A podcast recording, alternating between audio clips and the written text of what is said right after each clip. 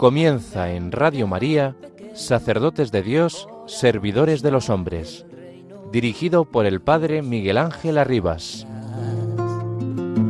Sacerdote, la vida pone en juego, pastores para el pueblo, un guía a la verdad.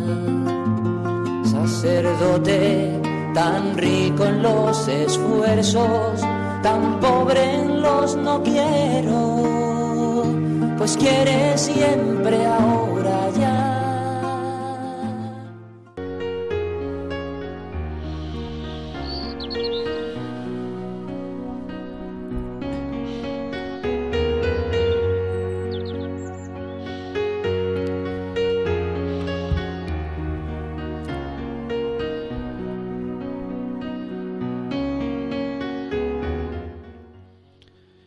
El cuidado de la naturaleza es parte de un estilo de vida que implica capacidad de convivencia y de comunión. Jesús nos recordó que tenemos a Dios como nuestro Padre común y que eso nos hace hermanos. El amor fraterno solo puede ser gratuito, nunca puede ser un pago por lo que otro realice, ni un anticipo por lo que esperamos que haga. Por eso es posible amar a los enemigos. Esa misma gratitud, esa misma gratuidad, nos lleva a amar y aceptar el viento, el sol o las nubes, aunque no se sometan a nuestro control. Por eso podemos hablar de una fraternidad universal. Hace falta volver a sentir que nos necesitamos unos a otros, que tenemos una responsabilidad por los demás y por el mundo, que vale la pena ser buenos y honestos, ya hemos tenido mucho tiempo de degradación moral, burlándonos de la ética, de la bondad, de la fe, de la honestidad. Y llegó la hora de advertir que esa alegre superficialidad nos ha servido de poco. Esa destrucción de todo fundamento de la vida, de la vida social, termina enfrentándonos unos con otros para preservar los propios intereses, provoca el surgimiento de nuevas formas de violencia y crueldad e impide el desarrollo de una verdadera cultura del cuidado del ambiente.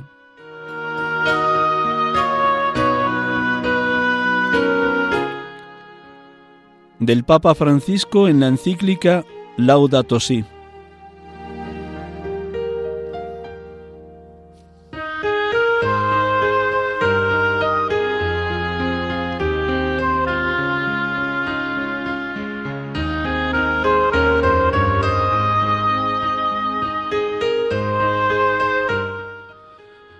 Buenas tardes, hermanos y amigos de Radio María. Aquí estamos con ustedes desde los estudios centrales de esta radio en Paseo Lanceros número 2, Cuatro Vientos, Madrid, en este programa habitual de la tarde de los domingos, sacerdotes de Dios, servidores de los hombres. Hoy, en este sexto domingo del tiempo ordinario, 11 de febrero 2024.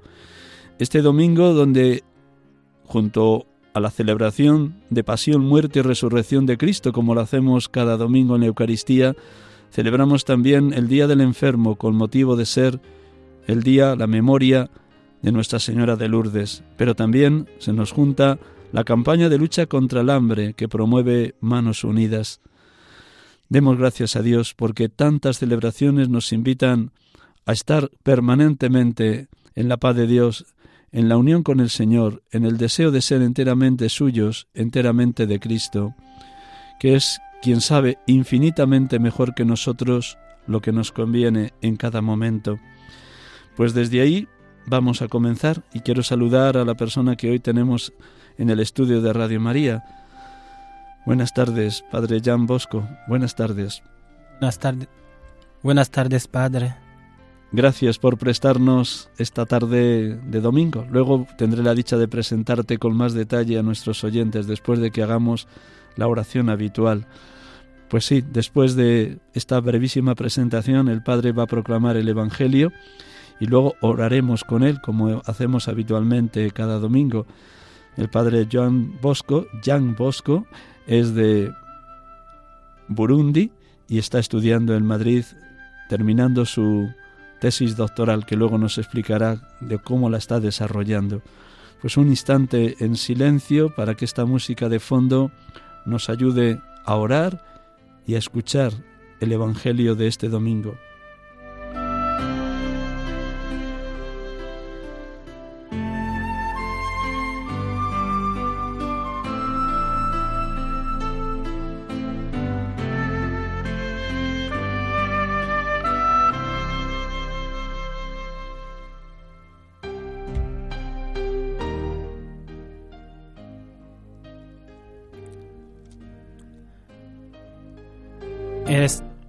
Señor esté con vosotros.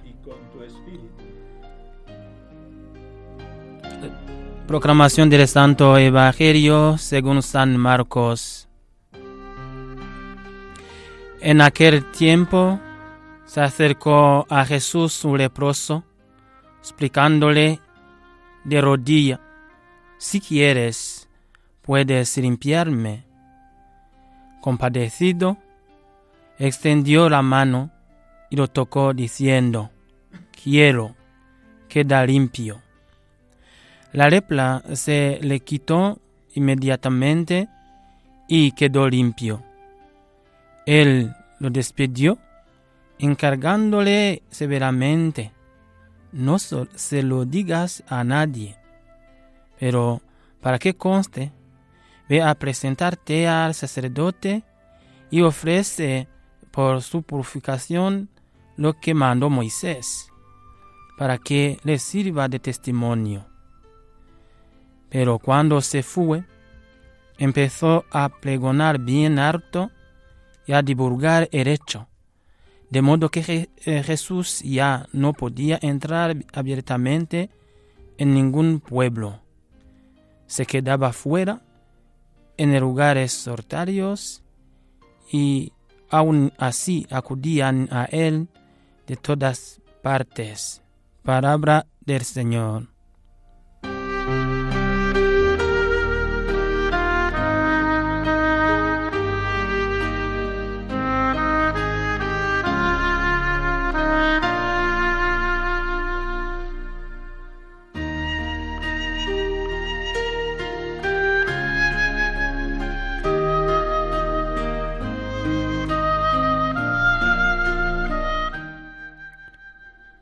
Bendito y alabado seas, Padre Dios, por la valentía de tu Hijo, tocando al leproso que se acercó a él, suplicándole, si quieres, puedes limpiarme. Jesús sabía que quedaría señalado como contagiado por tocar a un enfermo de lepra, pero él solo quería curarlo de esa enfermedad. Sintió compasión de aquel enfermo Veía la limpieza de corazón que anidaba en su corazón, porque Jesús no se fijaba en las apariencias, sino que veía el corazón de cada uno de los enfermos que se acercaban a Él. Bendito seas, Padre, porque tu Hijo estaba cumpliendo la misión que tú le habías encomendado, implantar el reino de Dios y su justicia, traer la salvación a todos los hombres. La curación de la lepra era uno de los signos elocuentes de la llegada de los tiempos mesiánicos. Sí, tu Hijo, tu enviado, es el Mesías, tu ungido, el que iba reconstruyendo la dignidad de todo ser humano que se acercaba a Él con fe, con necesidad de ser curado en integridad, en cuerpo y alma. Bendito sea Señor Jesús, por ser el rostro misericordioso del Padre, señalándonos que ese leposo no es un maldito, no es uno que haya sido castigado por el Padre Dios con esa enfermedad, sino una criatura amada, infinitamente amada por su Creador. Gracias Señor Jesús, porque hoy sigues curando la lepra de los siete pecados capitales soberbia y avaricia, lujuria y gula, envidia, ira y pereza. Sí, Hijo de Dios, Hijo del hombre, curas a todo aquel que humilde y arrepentido te dice, si quieres, puedes limpiarme. Gracias, Jesucristo, porque tu respuesta es inmediata. Quiero, queda limpio. Sí, tu amor es misericordioso y compasivo, porque quieres que todos los hombres se salven y lleguen al conocimiento de la verdad. Tú eres el médico de cuerpos y almas. Tú eres el médico de toda persona que en su integridad se deja tocar por tu misericordia. Tú eres nuestra salud completa. Por eso decimos, llenos de fe cada vez que te recibimos antes de comulgar, Señor, no soy digno de que entres en mi casa, pero una palabra tuya, una palabra de vida, de amor, de misericordia, bastará para sanarme. Cúranos, Señor Jesús, de la lepra de todo pecado. Bendito y alabado seas, Espíritu Santo, porque nos abres los ojos para descubrir cuántos leprosos ocultos e invisibles, entre comillas, pueblan nuestros pueblos y ciudades, enfermos terminales de sida, ancianos que viven solos, personas deprimidas que nadie atiende, mujeres explotadas en prostíbulos, emigrantes sin horizonte, niños maltratados, tantos y tantos que sufren, son los leprosos de hoy, que por desgracia no queremos ver y nos pasan invisibles.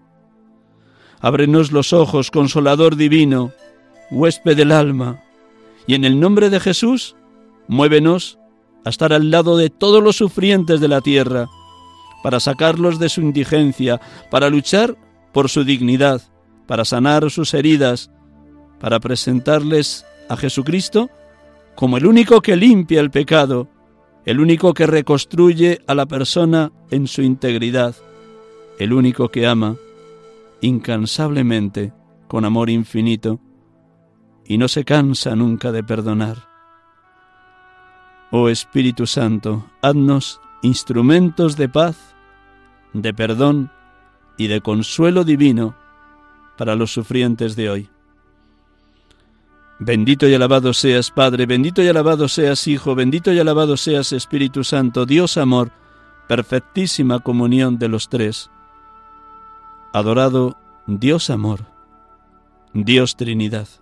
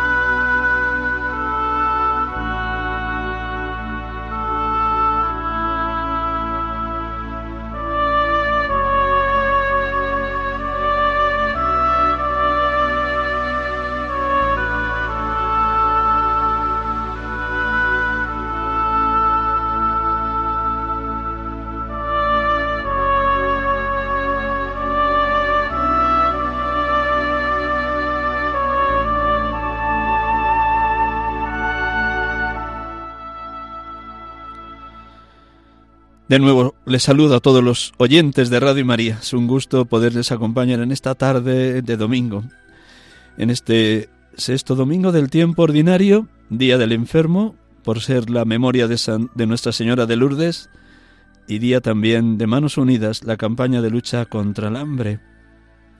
Seamos muy generosos y solidarios en las colectas que se han hecho esta mañana o se hagan esta tarde o en los próximos días en las parroquias y en otras realidades de iglesia para ayudar a los más necesitados de la tierra. Como les decía al inicio, tenemos la dicha de estar aquí en directo en los estudios de Radio María con el padre Jan Bosco Vigirimana. ¿Lo he dicho bien? Casi bien, luego él me va a corregir. Nació el 20 de diciembre de 1977. Fue ordenado sacerdote el 20 de julio del 2013. Lleva, por tanto, 11 años o va a cumplir 11 años de ministerio. Es de la diócesis de Muyinga, en Burundi. Llegó a Madrid para estudiar primero licenciatura y después está terminando su tesis doctoral sobre la relación que hay entre la inculturación de la fe cristiana en la cultura mediática allá en África, en su país, a la luz del magisterio de la Iglesia y del Vaticano II. Pues vamos a dejar que él, desde su experiencia sacerdotal, nos cuente cómo vivió sus primeros años de ministerio, cómo se encuentra aquí en Madrid, cómo va desarrollando la misión que se le ha pedido por parte de su diócesis, ya terminó la licenciatura, lleva avanzada la tesis y él está ahora mismo destinado desde que llegó en la parroquia de San Timoteo en la villa de Vallecas de Madrid. Pues de nuevo, buenas tardes, Jan Bosco. Buenas tardes, Padre Gerángel. ¿Cómo te encuentras? ¿Qué momento humano y espiritual estás viviendo? ¿Cómo te hemos recibido después de estos cinco años en Madrid?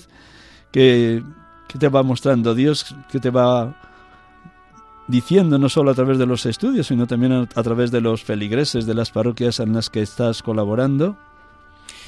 Eh, muchas gracias de la pregunta. Con estos cinco años que llevo aquí en Madrid, he podido experimentar muchas cosas.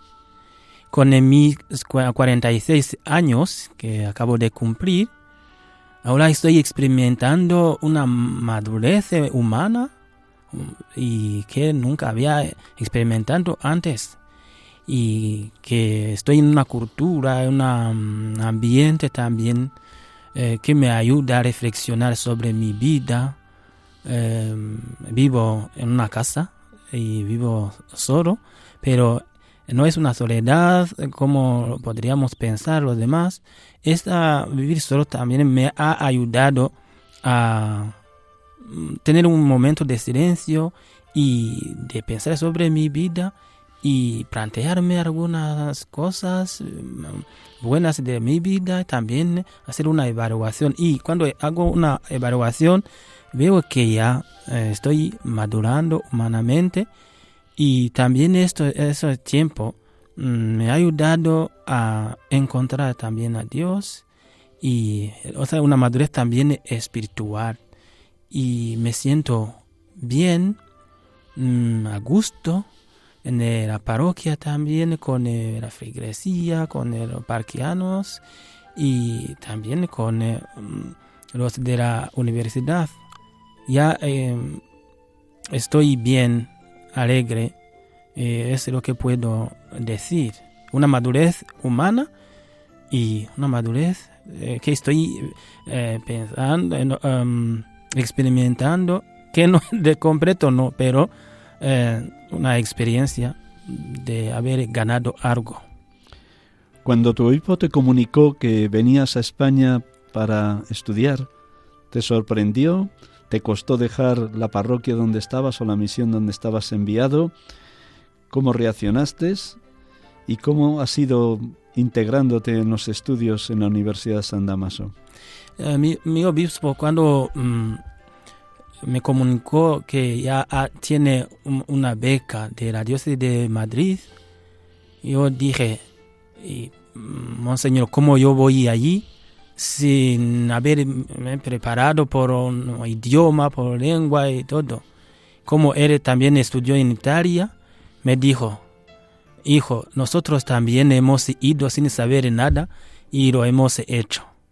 Así eh, me he sentido también a través de él una llamada de Dios a venir a Madrid. Fue él el que eligió el tema o la licenciatura o fuiste tú quien se lo propuso o lo dialogasteis los dos cuál era más conveniente o más al servicio de la diócesis a tu vuelta. ¿Cómo fue la elección de la licenciatura? Eh, él en su proyecto, proyecto eh, había um, querido algo de pastoral, de la teología pastoral. Y me había dicho que um, hay que ir allí formarse para luego venir eh, eh, mm, ayudar a tus hermanos sacerdotes en el seminario mayor y en la diócesis también. Y diciendo esto, es como una orientación. Y eh, él quisiera que también hiciera uh, em, una evangelización de la cultura en su aspecto em, eh, ético también, pero también eh, pastoral y cultural, algo así. Y también eh, hacía falta de la formación de los catequistas y que necesitamos más, más, información, más preparación a los agentes pastorales de la diócesis. Era mm, su, mm, su deseo. Entonces, al llegar aquí, he escrito, he dicho, uh, Monseñor, yo quisiera hacer la, la, la tesis, la, la, tesina. ¿Y qué le gustaría que hiciera? Y me ha dicho, no, haga lo que te guste eh, y que tú sientas que um, ese también es tu deseo. Y elegí eh, el trabajo, la inculturación de la cultura mediática, como veía que um, hacía falta y que es una realidad actuar también tanto en Europa y también en mi diócesis Muyinga, por tanto en eh, en el país de Burundi. Jan Bosco, ¿cómo surge tu vocación? ¿Tu familia era una familia cristiana? ¿Cómo aprendiste a orar? ¿Quién te ayudó en el discernimiento de tu vocación? ¿Cómo fueron los años de seminario? Muchas gracias de la pregunta. Mi vocación tuvo yo diría, origen en el, el, ámbito familiar, con mi padre y mi madre. Mi padre era cristiano, mi madre también, pero la madre, mi madre era la segunda mujer. Y por tanto yo no podría tener, por ejemplo, bautizo desde pequeño. Me bauticé eh, mayor en el, quinto de primario. el bautismo y la confirmación. Y desde pequeño, entonces me enseñó a orar. Siempre mi padre me enseñó algunas eh, oraciones en el Kirundi, que es mi idioma. Eh, y luego mm, nos vamos siempre a misa juntos. Y con mi abuela también he podido desarrollar esta espiritualidad mm, casi mariana, solamente la, eh, el rosario. Rezábamos eh, el rosario siempre con eh, mi abuela, así poco a poco, y luego entré en el secundario y poco a poco después de la guerra de 93 que me había parado un poquito, no podría continuar a estudiar. Mi padre falleció en el 93 en la misma guerra y así me quedé huérfano y no podría tener medios para estudiar, pero lo pude uh, gracias al, al, párroco de la parroquia y poco a poco me ha acompañado, me ha acompañado hacia el seminario menor. ¿Cómo viviste esos años tan terribles de la guerra entre Hutus y Tutsis, que aunque se desarrolló en Ruanda, también como acabas de contar tuvo sus consecuencias en Burundi. ¿Cómo fueron para ti esos años de tanta muerte, también que tener que parar los estudios?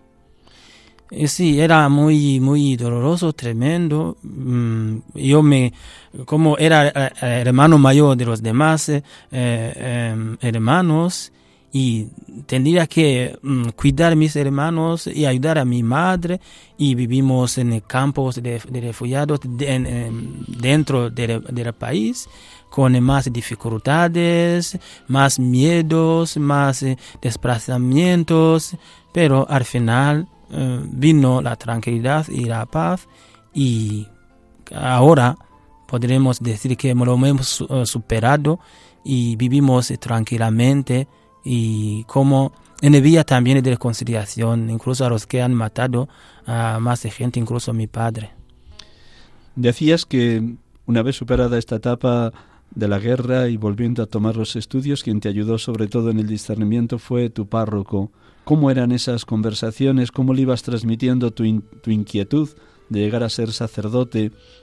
¿Qué veías en él que te motivó también para la llamada, para responder a la llamada de Dios? Eh, yo había parado de estudiar y no por falta de medios. Él vino a casa y me dijo, eh, mira, ¿por qué no, no vas a, la, escuela? Me dijo, no tengo medios, me ha dicho.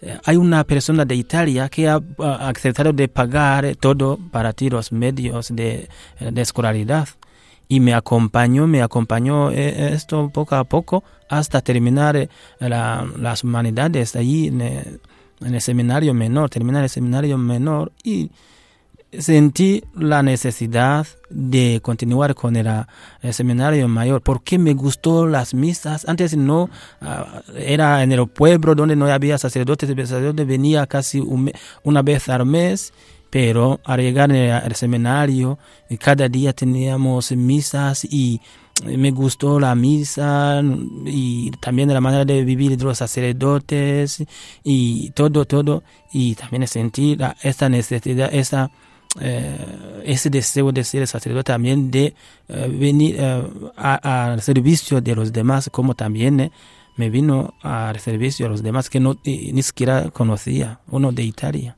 ¿Dirías que el ámbito comunitario del seminario menor facilitó el paso del seminario menor al seminario mayor? Me imagino que también algunos otros compañeros dieron ese mismo paso de una manera natural, porque iba surgiendo cada vez con más solidez, con más consolidación tu, tu respuesta vocacional. ¿Fue así? Sí. Em, eh, eh, mm, a, los que pidieron era de entrar en el seminario mayor, nosotros eh, fuimos cuatro de la misma promoción, promoción de, sí, de, de la sección científica B. Y algunos entonces eligieron de continuar con la universidad y nosotros cuatro em, elegimos de continuar con la eh, el seminario mayor y solo dos hemos llegado al sacerdocio. Entonces la, el seminario menor ha ayudado mucho en mis decisiones y en mi orientación mediante los padres eh, eh, espirituales y durante los tres años ya. Cuatro aspectos se, se desarrollan durante la formación de un seminarista mayor la formación humana, intelectual, teológica, la formación espiritual y la formación pastoral. Conforme ibas avanzando hacia la ordenación, ¿cuál de estos aspectos te ayudó más a decir un sí rotundo, definitivo a la vocación sacerdotal? Nosotros la formación eh, en Burundi, la formación de seminario mayor, eh, dura ocho años. Tres, eh, uno de, de propedéutico, dos de filosofía, y cuatro de teología y un año eh, pastoral en la, la, parroquia. Eh, yo diría que em, todas, eh, mm, todos estos aspectos de la formación me han ayudado mucho. La preparación de la entrada en la filosofía, la reflexión también me ha ayudado a tener y madurar mis decisiones y el año pastoral también me ha ayudado a ver cómo los sacerdotes viven, porque allí eh, vivimos juntos, los sacerdotes, los seminaristas viven juntos en la parroquia, comemos juntos, rezamos juntos, ayudamos y hacemos las cosas juntos. Allí, entonces, mm, he podido experimentar eh, la vida sacerdotal y la teología me orientó mucho eh, hacia eh, mi meta de ser sacerdote. Me ha preparado, me ha mostrado a Jesucristo, me ha mostrado lo que necesitaba para ser sacerdote. Me ha ayudado, me ha iluminado mucho. La filosofía, reflexionar, la teología como orientación.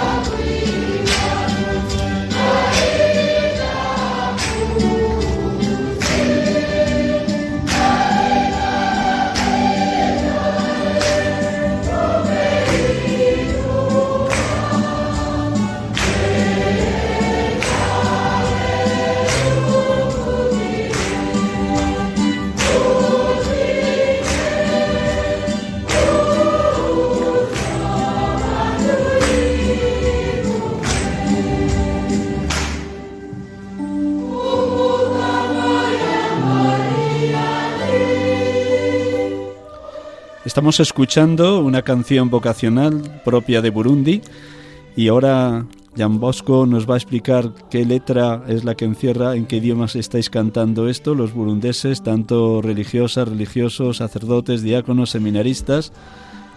¿Qué queréis expresar a Dios con esta canción? Esta canción se canta mm, siempre cuando hay ordenaciones sacerdotales, cuando hay votos de las monjas, hermanas, y eh, pienso que son las palabras de Jeremías que dice antes que mm, cuando eh, te dirigí cuando, desde el vientre de tu madre para enviarte, para ser mi mensajero en las naciones. Eso es el fondo de la, la canción. Y va allí y para hacer mi, mi voz. Y yo estaré siempre contigo. Y no, tem, no temas, yo estaré contigo.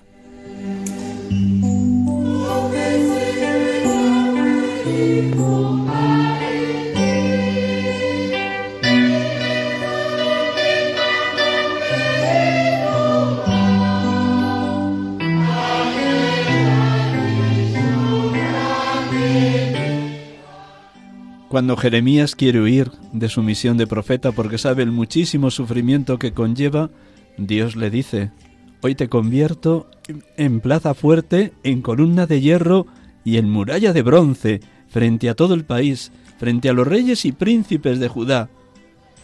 No les tengas miedo, que yo estoy contigo para librarte. ¿Has experimentado esto que dice Jeremías en tu vida?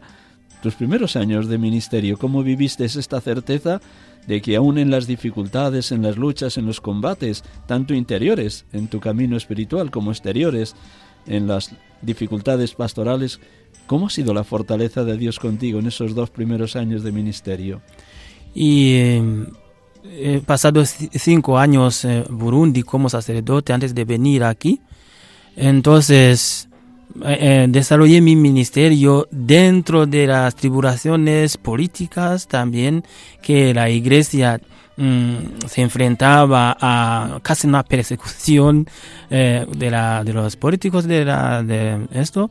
Y a veces los sacerdotes mm, tenía eh, casi impedimento de hablar cosas, de iluminar, iluminar las personas, los, el pueblo de Dios sobre las cosas y asuntos políticos. Y entonces la política nos perseguía y también nos impedía de hablar. Y yo he podido experimentar esto. A veces había gritos, había mm, amenazas, pero siempre lo hemos superado. Yo he sentido, he experimentado esta cercanía del Señor, esta promesa también del Señor. ¿No te ha faltado nunca la paz a pesar de esas amenazas de los políticos y de las distintas corrientes de ideologías allí dominantes? ¿Has tenido muy cerca la presencia de Cristo y del Espíritu Santo en esos cinco primeros años de ministerio? Sí, sí.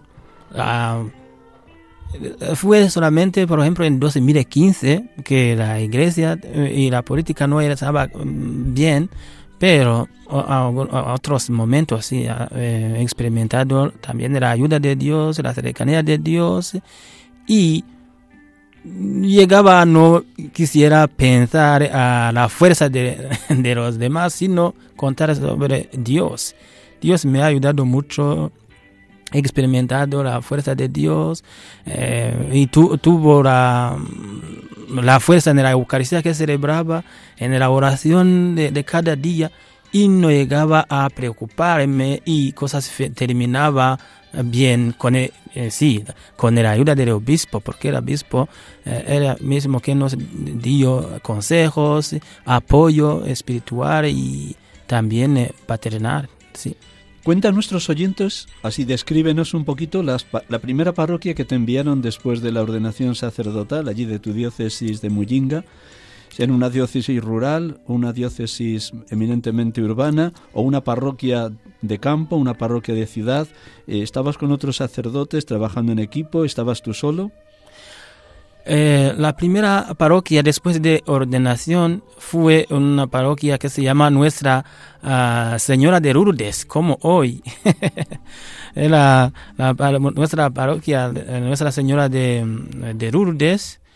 Y allí experimenté em, la, la, la, vida eh, sacerdotal, la vida con los demás sacerdotes eh, los tres que vivían en la, parroquia. Era una parroquia rural, eh, lejos de la diócesis, casi a 70 kilómetros de la diócesis, y no había carreteras, no había nada, pero la vida allí era bien, porque había cercanía de los eh, cristianos y de la, una, una vida cristiana em, intensa y también eh, como mm, las comunidades eclesiales de paz y me ayudaron a crecer y a sentirme feliz en el ministerio eh, sacerdotal. Siempre mm, ahí eh, el primer año y luego después de este año el obispo em, me envía a empezar una parroquia en, otro en otra parroquia también el lugar con otro sacerdote. Y allí y, tres años, tres años, otro luego a la catedral de Muyinga, allí es la, la, ciudad. Y después de la, de la catedral de Muyinga aquí. Allí me encargaba de la educación humana y cristiana de la juventud, de los movimientos de acción católica y también de la educación cristiana en las escuelas católicas. Volvemos de nuevo a tu venida a España, a Madrid, a estudiar en la Universidad de San Damaso. ¿Qué te ha sido más enriquecedor de tu estancia en estos cinco años en Madrid y qué te ha sido lo más difícil, lo que más te ha costado? ¿En qué hemos fallado tal vez los católicos de Madrid a la hora de acogerte a ti y a otros hermanos africanos que también estáis estudiando en San Damaso? ¿En qué deberíamos mejorar en esa acogida o en esa atención a vuestra estancia para aprovechar por un lado la dedicación que prestáis a la parroquia donde estáis y por otro el aprovechamiento del tiempo en los estudios. Lo más enriquecedor y lo más dificultoso. Y más enriquecedor es eh, primero eh, la, la, la, Universidad San Damaso. Es ahí donde he pasado mucho tiempo con profesores y allí he aprendido, he tenido claves para interpretar la realidad actual en, el mundo y me ha abierto eh, los horizontes y antes no tenía casi una visión de la iglesia desde Burundi, pero aquí he podido eh, ver, eh, estar en contacto con la América Latina, con los estudiantes de América Latina, con los de India, con los de, de Europa también una multiculturalidad, ¿no? Y he tenido una buena experiencia en San Damaso con los profesores, con em, los profesores que saben eh, enseñar y también saben eh, llevarnos, eh, ayudarnos incluso en los momentos de no, de no tener idioma castellano, pero poco a poco, poco a poco me ha enriquecido eh, primero la universidad, su manera de vivir la comunidad, su manera de vivir también eh, esta formación cristiana, intelectual también y, práctica. Y lo que me ha, eh, además lo que me ha ayudado es la acogida en la parroquia. La, la acogida en la parroquia me ha enriquecido mucho el hermano que vivimos, eh, nos colaboramos juntos, el párroco, me ha ayudado, me ha acogido mucho y me ha ayudado mucho a integrarme, los cristianos de la parroquia y todo esto me ha abierto la, la mente y también me he sentido amado y querido. Me ha enriquecido además tantas... Eh, Mm, tantos contactos que he ido teniendo durante estos cinco años, que sea de eh, sacerdotes de, de, la diócesis, de la Vicaría del Clero, usted mismo con el retiro que hemos tenido mensualmente, es mensual, y también la, la atención que el secretario del Vicario del Clero, Padre Luis, que nos dio también, no nos faltaba nada, no nos ha faltado nada de lo que deberíamos tener aquí las cosas son claras y eh, esto. Y también lo que me ha enriquecido es eh, eh, estos contactos de personas y además de estos sacerdotes de la diócesis e incluso mm, los sacerdotes de la de Opus Dei y cada lunes vamos allí tenemos un, caso un retiro de cada lunes una charla una reflexión y luego eh, una vida, una convivencia y también he podido experimentar la, eh, riqueza en los movimientos como Emmaús, como Crucía de Cristiandad.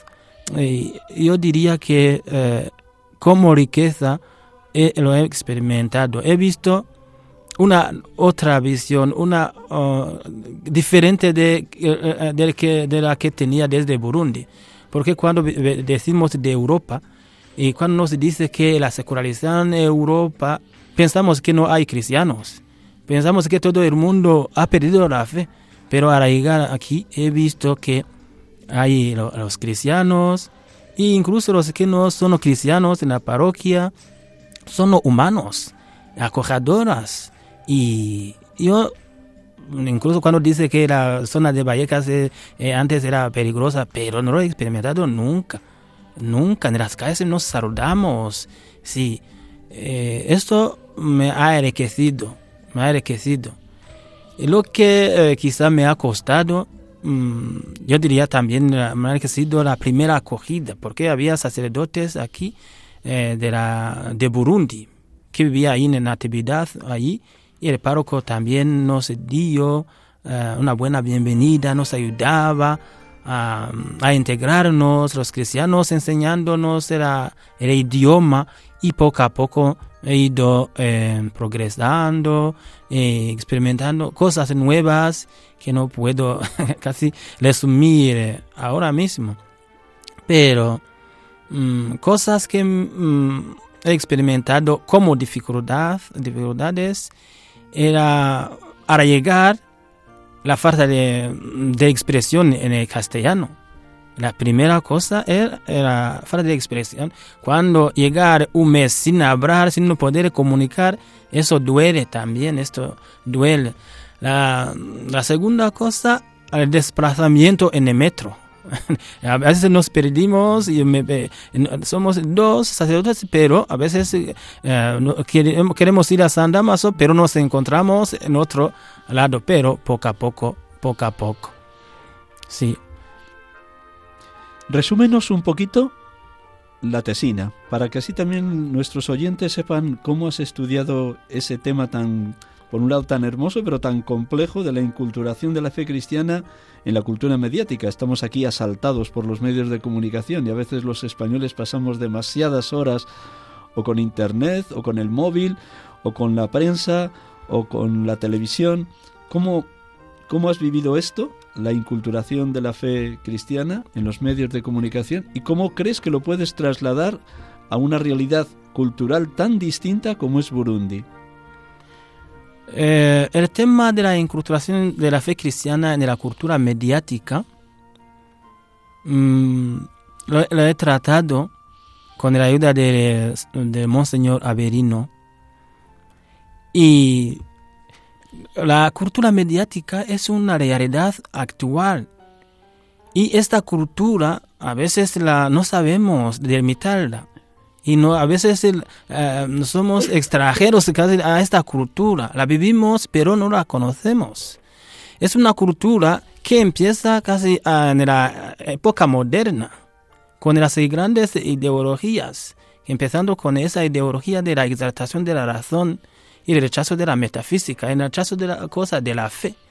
Y eso ah, han eh, em, eh, em, transmitiendo cosas poco a poco de ideologías, poco a poco desarrollando en la cultura desde aquella época de la época moderna, de la restauración y poco a poco cosas que han llegado a destruir algunas culturas, sobre todo la cultura de, de Europa, que tenía las raíces judeo-cristianas y luego ha ido integrando ideologías.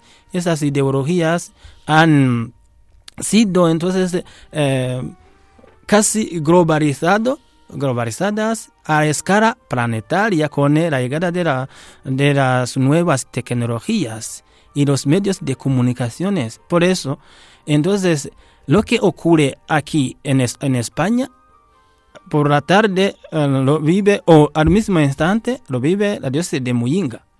Burundi, hay una conexión, el mundo es casi una aldea es una, un, pueblo, ¿no?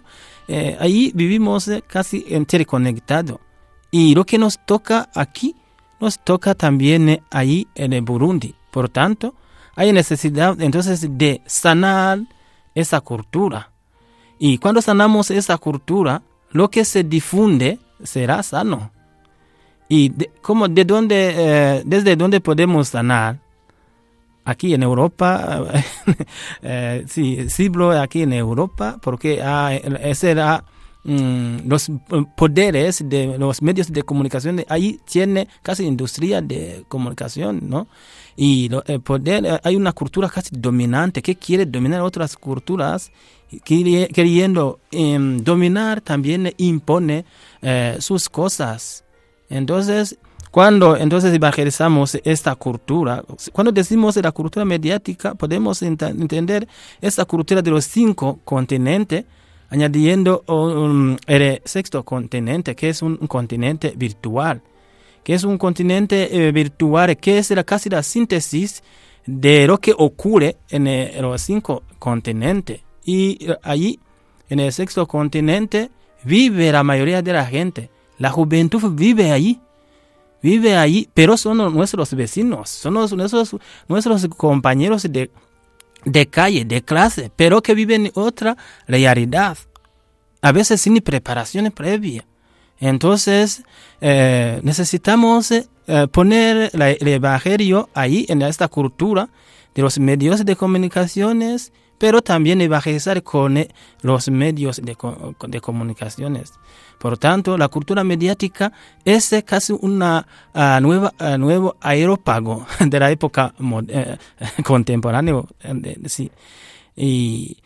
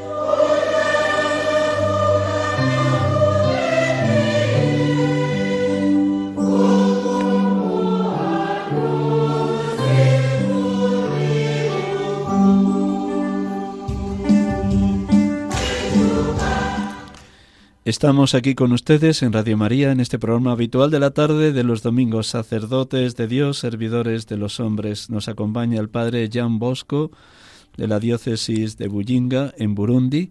Lleva cinco años estudiando en Madrid, en, el, en la Universidad San Damaso, terminando su tesis doctoral. Nos ha compartido cómo ha ido viviendo esos primeros años de ministerio, todo su proceso vocacional, también cómo ha ido enriqueciéndose en los cinco años que lleva aquí, en la capital de España. Pero quisiera preguntarte, para ir concluyendo, ¿cómo es la realidad de la Iglesia Católica en Burundi? ¿Es mayoritaria? ¿Es minoritaria? ¿Se le respeta? ¿Hay otras religiones? ¿Cómo está la, la dimensión evangelizadora en los no creyentes o en los alejados o los miembros de otras religiones? ¿Cómo ves, cómo contemplas desde aquí, desde España, tu iglesia católica de Burundi, en especial de tu diócesis de Muyinga? Eh, la iglesia de Burundi eh, ya acaba de celebrar 125 años de evangelización, es por tanto una iglesia joven. Hemos tenido la evangelización de los misioneros que eh, venía de Marsella, ahí en Francia, y bajaba con el, el océano y luego al llegar en Dar es Salaam en Tanzania, eh, caminaba em, caminaba mm, a pie eh, más de, de mil kilómetros a pie. Era 10 sacerdotes y alguna, se, se- divide en dos partes. Em, una, un grupo va a Uganda y otro grupo continúa en Burundi y tiene 1250 kilómetros a pie eh, con cajas de cosas y luego en eh, 1897 empieza la primera misión, la primera eh, iglesia en Burundi. Esa es la primera evangelización de Burundi.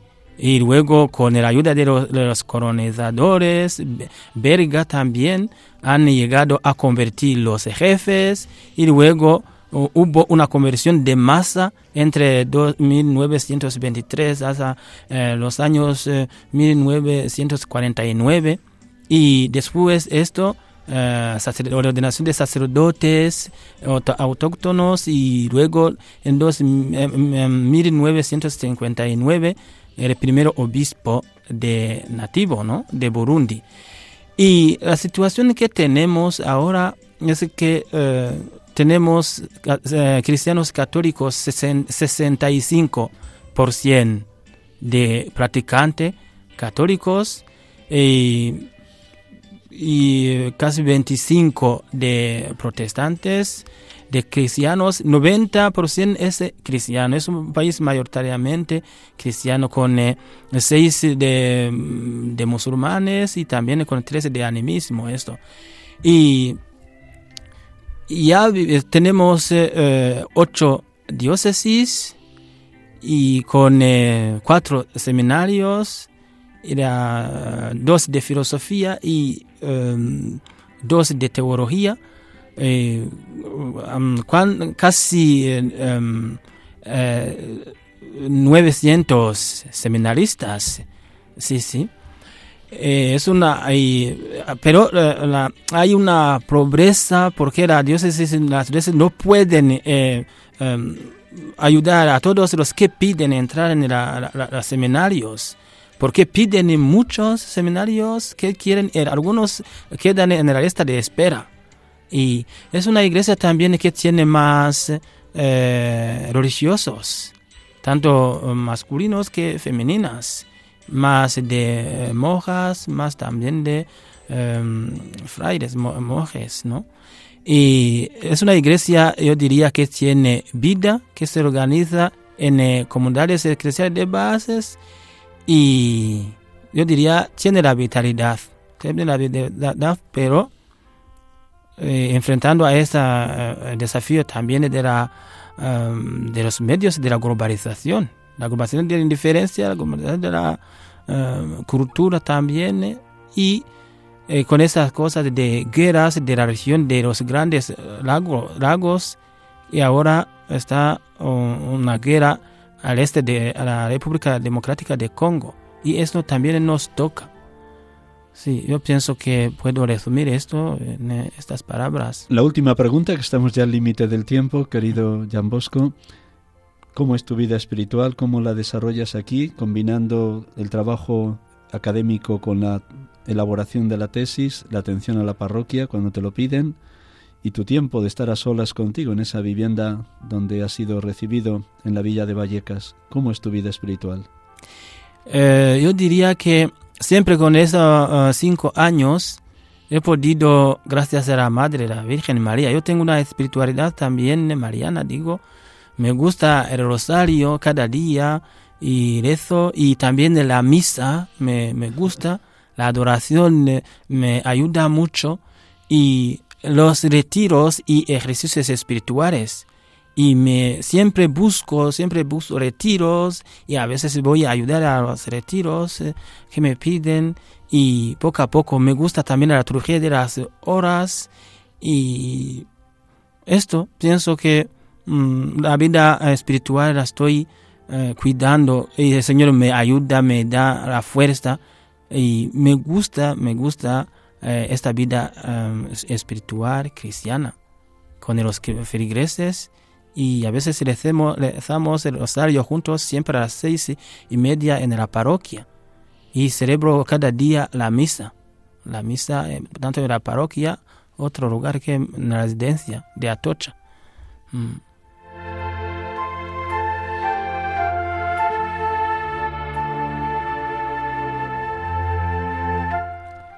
Muchísimas gracias por tu testimonio. Vamos a concluir el programa con una oración escrita por el Papa Francisco para pedir por la hermana tierra, ya que estamos en la jornada de Manos Unidas, campaña de lucha contra el hambre, que este año esta campaña la han querido dedicar a un tema vital y esencial, el efecto ser humano. El ser humano es capaz de lo más grande y hermoso, como ser continuador del cultivo de la tierra y de todos los medios que Dios nos ha concedido, pero también el ser humano cuando no sabe respetar, amar lo creado por Dios, puede destruir la tierra y destruyéndola, destruirse a sí mismo, sobre todo en aquellos países donde la hambruna persigue con más insistencia a la población.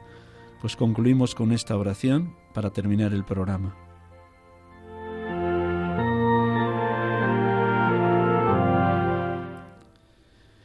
Dios omnipotente que estás presente en todo el universo y en las más pequeñas de tus criaturas, tú que rodeas con tu ternura todo lo que existe, derrama en nosotros la fuerza de tu amor, para que cuidemos la vida y la belleza, inúndanos de paz, para que vivamos como hermanos y hermanas sin dañar a nadie.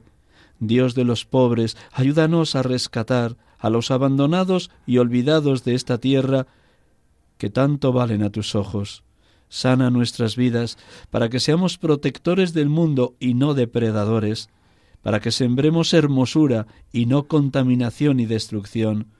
Toca los corazones de los que buscan solo beneficios a costa de los pobres y de la tierra. Enséñanos a descubrir el valor de cada cosa, a contemplar admirados, a reconocer que estamos profundamente unidos con todas las criaturas en nuestro camino hacia la luz infinita, Gracias porque estás con nosotros todos los días. Aliéntanos, por favor, en nuestra lucha por la justicia, el amor y la paz.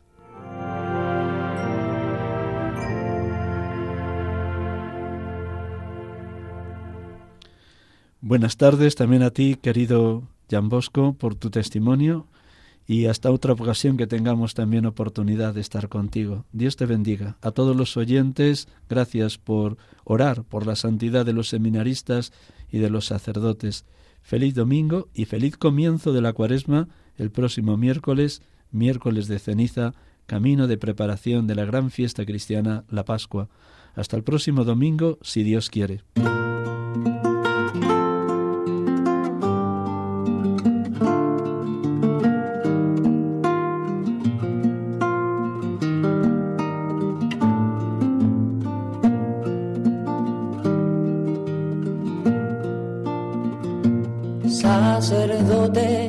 Acaban de escuchar el programa Sacerdotes de Dios, Servidores de los Hombres, dirigido por el Padre Miguel Ángel Arribas. Sacerdote, la vida pone en juego, pastores para el pueblo, un guía a la verdad. Sacerdote, tan rico en los esfuerzos, tan pobre en los no quiero, pues quiere siempre ahora ya